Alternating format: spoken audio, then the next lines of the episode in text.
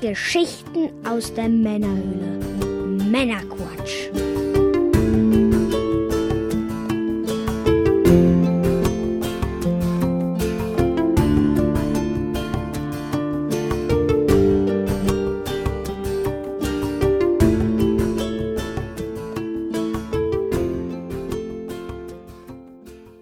Willkommen zum Männerquatsch, zu einer Sonderfolge mit dem Mike. Sonderquatsch, Hallöchen. Und ich bin der Björn, hallo zusammen. Heute in unserem Format Serienpiloten sehen wir uns die Amazon Prime Serie Unreal an. Im Format Serienpiloten sehen wir uns die Pilotfolge einer interessanten Serie an, besprechen diese dann und äh, entscheiden anschließend, ob wir diese Serie weiterschauen würden. Diese Folge kommt zeitexklusiv für unsere Unterstützer und damit etwas Abstand für alle. Achtung, Spoiler-Alarm, die Story der Pilotfolge wird hierbei gespoilert, aber das sollte äh, bei der Pilotfolge äh, noch nicht so schlimm sein, da passiert ja meistens noch nicht so viel. Nein, richtig. Ich habe die Serie Unreal dir empfohlen, Björn, Mhm. dir einfach mal den Piloten anzugucken und bin jetzt nicht ganz ungespannt, was du davon hältst. Ja, du hast mir diese, von der Serie erzählt. Ich fand das Setting klang schon mal sehr interessant. Und ähm, besonders auch, weil wir beide ja auch schon so ein bisschen mal hinter die Kulissen des Fernsehens schauen durften und etwa wissen, wie Fernsehen gemacht wird. Du deutlich mehr als ich noch. Ja, dann erzähl uns doch mal, worum geht es denn? Wie ist denn das Setting von Unreal? Ja, die Serie handelt von der Produktion einer fiktiven Dating-Reality-Show namens Everlasting, welche prinzipiell ähm, ja, mit dem Bachelor zu vergleichen ist. Mhm. Das soll euch aber erstmal nicht wirklich abschrecken. Mhm.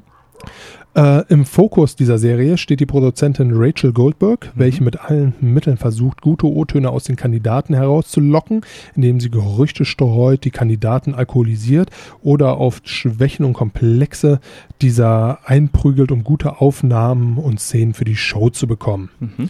Kurzum, sie ist eine recht ordentliche Manipulationskünstlerin. Ihr ist da auch kein Mittel zu schäbig oder keine Gefahr zu groß, die sie in Kauf nimmt, um dort, wie gesagt, an guten Content für ihre Show zu kommen. Mhm. Rachel selbst allerdings hat starke Probleme, welche schon zu Beginn der Folge ähm, ja bekannt werden, als die Aufnahmeleitung sagt, was macht denn die Verrückte hier? Bestärkt wird ihr Verhalten äh, von der Produzentin der Show, Quinn King, Mhm. welche die Serie Everlasting viel zu schnulzig ist und sie alles daran setzt, große Konflikte in die Show zu bekommen, um die Quoten hochzujagen. Quoten sind King. Quoten sind King. Bevor es dann jetzt mit der Handlung des Piloten äh, losgeht, bevor du uns die vorstellst, noch ein paar kurze Fakten dazu. Es handelt sich um eine exklusive Amazon Prime Videoserie. Daher gibt es die Sendung in Deutschland auch nur dort. In Amerika lief sie allerdings im Fernsehen. Da lief sie im Lifetime Network und Staffel 4 dann bei Hulu. Äh, die erste Staffel gibt es seit dem 10. Juni 2016 in Deutschland. Und seit dem 14. September 2018 läuft die vierte und bisher letzte Staffel bei Prime Video. Sind also alle Folgen bereits bei Prime zu sehen. Trotz durchweg guter Bewertung bei Rotten Tomatoes, IMDb, Metacritics und so weiter gab es darüber hinaus keine Auszeichnungen für die Show. Kein, was kriegen die? Emmys, Grammys? Nee, Grammys war Musik. Emmys. Serien? Ja. Ja, Mike, dann erzähl uns doch mal die Handlung der ersten Folge. Ja, die Show Everlasting oder halt Der der Bachelor. Bachelor hat ein Problem. Die Quoten müssen besser werden. Mhm. Bis hierhin möchte ich mal sagen, ein recht typisches Showproblem, ne, weil ohne Quote keine Sendung. Ähm, die Aufgabe hat die Produzentin der Show Quinn King. Hierfür holt sie Rachel Goldberg, die Producerin, welche aus psy psychischen Gründen mit einem großen Knall aus der aktuellen Staffel gefeuert wurde und auf Schadensersatz des Senders verklagt wurde. Sie kehrt ans Set zurück, wo sie unter anderem auf ihren Ex-Freund und Kameramann Jeremy Kana trifft, Mhm. welcher noch nicht so ganz über sie hinweg ist. Mhm. In der Regie sieht man, wie die Autoren, welche für die einzelnen Frauen, die den Bachelor bespaßen sollen, verantwortlich sind, Mhm. äh, ihre Kandidatinnen ins Rennen schicken. Das Ganze nicht ganz uneigennützig. Jeder Autor hat so seine zwei bis drei Schäfchen Mhm. und die Frau, die es ins Finale mit dem Bachelor schafft. Ähm, da bekommt der Autor noch eine nicht ganz geringe Prämie Mhm. vom Sender, weshalb die Autoren natürlich auch daran interessiert sind, dass ihre Kandidaten möglichst lange im Rennen bleiben. Ja. Ähm, ansonsten sieht man halt so das typische Setting einer Regie, also die Produzentin, die sagt, was getan werden soll, wie es getan werden soll, wer wann wohin kommt und und und. Das Ganze von Quinn King. Ähm, man sieht sich das Set an. Dort äh, sieht man auch den aktuellen Bachelor dieser Staffel, Adam Cromwell, ein britischer Playboy, Mhm. Der die Show im Endeffekt nutzen möchte, um seinen Ruf etwas aufzupolieren. Mhm. Aber man sieht halt auch zugleich, äh, wohin diese Richtung geht, weil Quinn King in einem Gespräch ihn dann halt auch äh, als Inselaffen bezeichnet Mhm. und sagt, äh, für mich bist du im Endeffekt auch nur eine Marie, nur eine nette, welche funktionieren soll. Viel mehr Mhm. ist mir eigentlich total egal. Egal, wie es dir geht. Ja. Ne? Ähm, zeigt im Endeffekt, wie skrupellos das Ganze da hinter den Kulissen Ja. passiert. Ähm, Quinn selbst hat eine Affäre mit dem Serienschöpfer von Everlasting, Mhm. welcher Chad Wilton ist. Chad Wilton hat, äh, ja, fällt im Endeffekt nur dadurch auf, dass er einen recht hohen Drogenkonsum hat, sich relativ vulgär ausdrückt und Leute feuert. ähm, und zudem, so kommt es, ähm, wird es auch erzählt, ähm, extrem reich durch die Arbeit von Quinn geworden ist. Mhm. So ein bisschen auf dem Rücken von Quinn, ne? Richtig. Ja.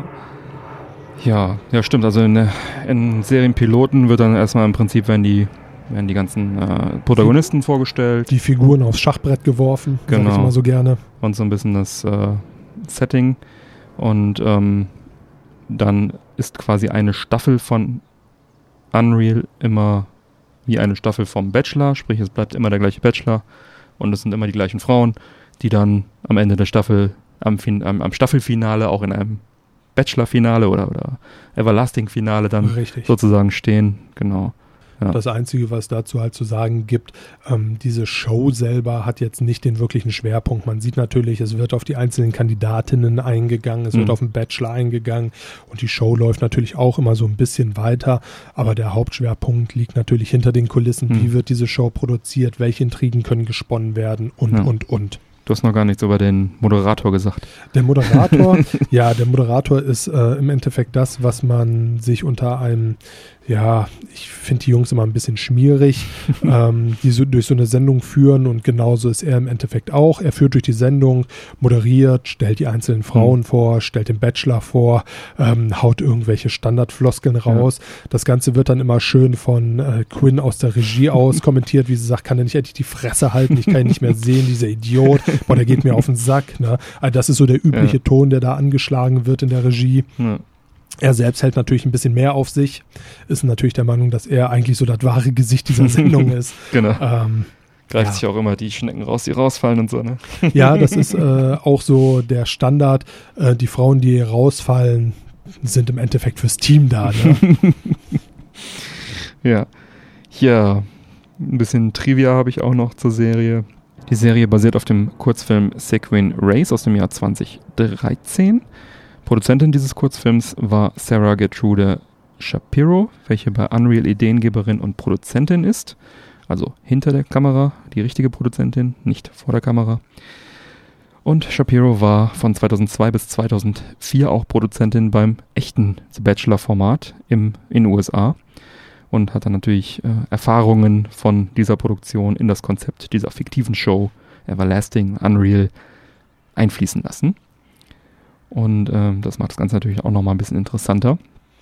Im Juni 2016 startete noch startete Lifetime, also der, das Network, auf dem das in den USA lief, ein Spin-off namens The Face Diaries.